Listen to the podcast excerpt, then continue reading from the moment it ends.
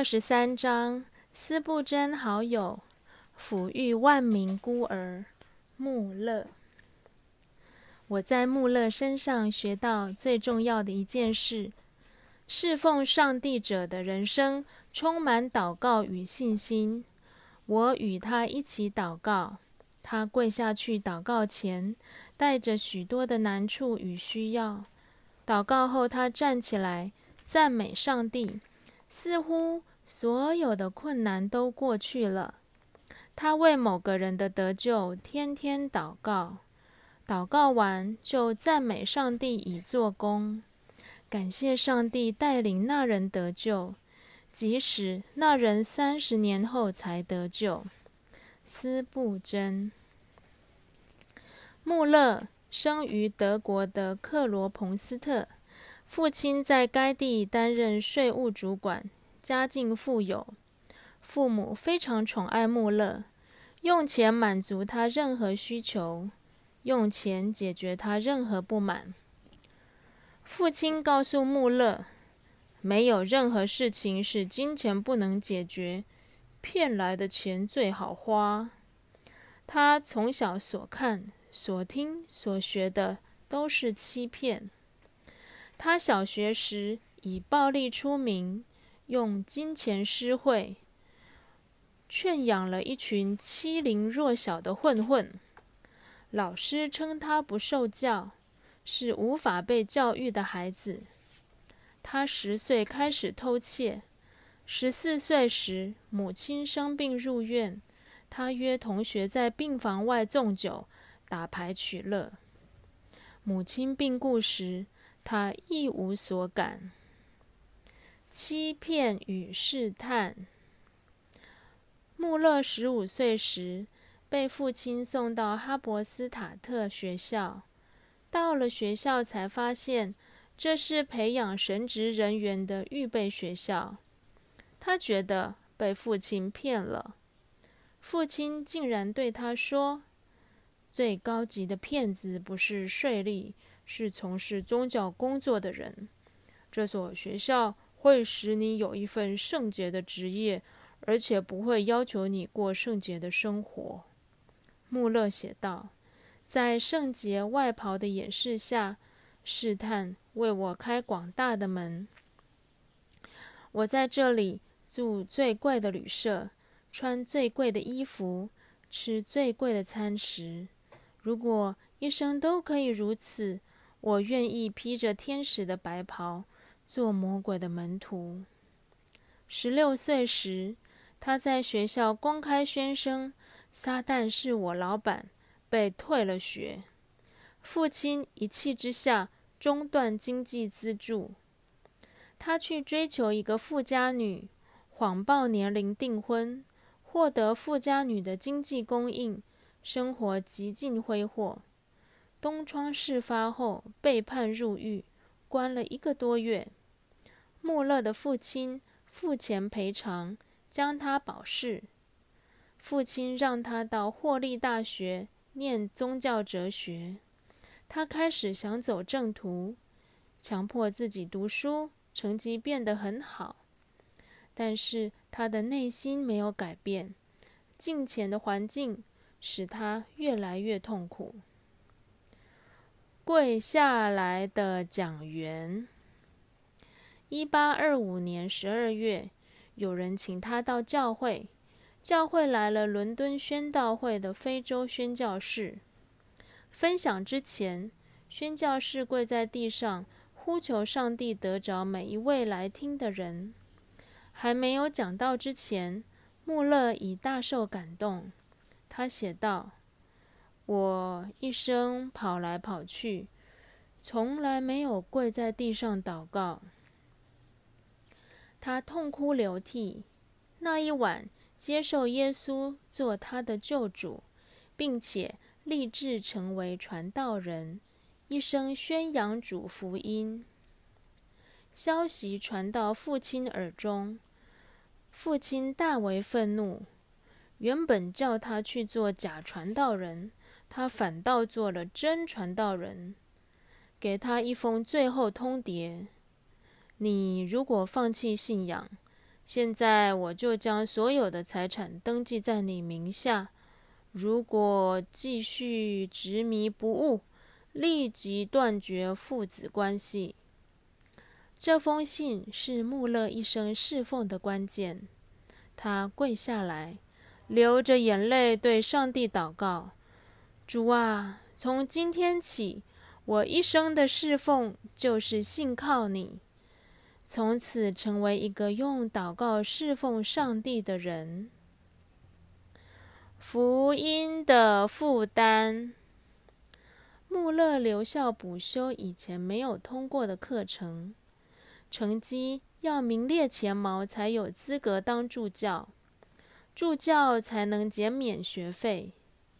校长托勒克看出他的改变，让他免费住宿。穆勒入校两年，毕业时。三位教授联名呈请学校董事会，聘请他留校担任助教。穆勒非常会教学，带领许多学生信主。他写道：“传福音的火在我心中，我立志将圣经读一百遍，预备未来牧养信徒。”他后来告诉斯布真。你要牧养这么多人，不是要解决他们每个人生活的难处，而是给他们天上的面包，他们就有能力解决自己的问题。穆勒最喜欢的圣经经文：你们当敬畏他，因敬畏他的，一无所缺。诗篇三十四篇九节。斯布真后来写道：“多少的事工，多少的需求。穆勒是祷告部的弟兄，他先记录下来，带着记录到主面前祷告。祷告蒙主应允，不是因道理或教导，而是因内心顺服。祷告不是带事情到主面前。”而是自己降服在主的面前。他写下每一件上帝已成就的祷告。若还未成就，他就一边等待，一边祷告。若是祷告的方向错了，他就调整。对穆勒而言，每一个祷告都是顺服主旨意。祷告不是与上帝谈生意，合就谈成。不合就散。祷告是将所需呈现在主永远的荣耀里。祷告是何等美好的侍奉！凭信而活。一八二六年，穆勒很讶异，向来视钱如命的父亲竟然同意他加入柏林宣道协会。训练期间需到各教会募款。经过一段时间后，一八二九年三月被差派到英国，对犹太人宣教。伦敦基督徒协会到当地以后，才发现这是经收各地奉献款却不传福音的管理单位。穆勒失望得病了一场。这是他生命的幽暗期，也是转捩点。他开始走上凭信心侍奉、不向外募款的道路。一八三零年二月，穆勒病愈后，离开该单位，成为巡回传道人。他相信上帝必供应他的需要。五月认识葛若弗斯，十月结婚。一八三二年五月，穆勒协同妻子到布里斯托教会当传道人。穆勒对文字事工与儿童主日学事工特别有负担。一八三五年，成立国内外圣经知识协会印刷厂，广印圣经与福音刊物。一八三六年，他开始布里斯托的雅丽之秋。孤儿院事工开始收容三百个孩子，后来增加到一千两百名，成为英国规模最大的孤儿院。所有孤儿院试工的经费只接受个人捐款奉献，不接受政府补助。斯布珍写道：“这么大规模的试工，这么多孩子迫切的需求，他完全不靠借贷，不申请政府辅助，没有基金会支持。”这似乎是不可能的事，但是上帝化不可能为可能，在需求最大的地方彰显他充足的供应。穆勒孤儿院是上帝美善的见证，鼓舞许多天路客行走信心的道路，在不断仰望与信心的跟随里，体会主的同在。与信实的供应。上帝的孤儿院。斯布真参观孤儿院时，穆勒对他说：“上帝的事工没有我，他还是可以完成。越深的信仰是越多的交托。主耶稣的爱是在我们的交托之处永留。”当时，斯布真的事工。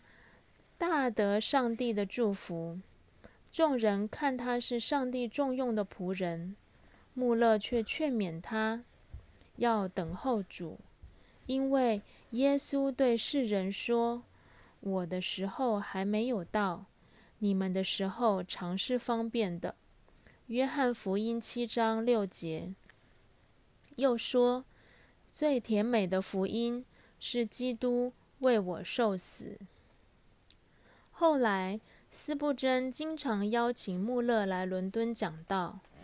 斯布真一生到苏格兰巡回布道十一次，也常到布里斯托与穆勒交通。斯布真写道：“当我与穆勒一起配搭，讶异的发现他常为某事祷告不久就感谢主。事实上，事情根本尚未成就。”他就赞美主，他为某个陪谈过的人祷告，那个人尚未信主，他就为那人的得救赞美主。我问为什么这样做，穆勒答道：“我相信我的主是听祷告的主，我为此感谢赞美他，不需要等到看见事情成就才来感谢。”传道不枯竭的原因。斯布真后来又写道：“许多传道人身心枯干，来自期待教会人数增多，这是偏差的想法。即使聚会人多，太多不想参与侍奉的人，也会使传道人心力交瘁。要判断我们的想法是偏差，还是符合上帝的心意。当我们的心尊基督是主。”他是我们所有想法的主，圣经就会洁净我们的心。除非我们有洁净的心，有合主心意的生活，我们的事工才有上帝的祝福，不致枯干。我在穆勒的身上看到，事工的需求并没有使他焦虑与枯竭，他不因忙于应付需求而忙乱。他传讲的信息不花俏，不耍花样，单纯的传讲。圣灵使他讲的信息深入人心。他不与不信的人辩论。他说那是无底洞，要逃避与不敬虔之人辩论，保持沉默。我看到一个榜样：生命如何，服饰就如何。人非圣洁。就不能得主的祝福，硬是要靠自己侍奉，只会导致枯竭。穆勒总共照顾一万零二十四名孤儿，所收奉献一百三十八万一千一百七十一英镑，相当现值约九千万英镑，换算新台币超过三十七亿元。穆勒与斯布真亦师亦友，他介绍在南非牧会的穆安德烈，以及到中国布道的戴德生给斯布真认识。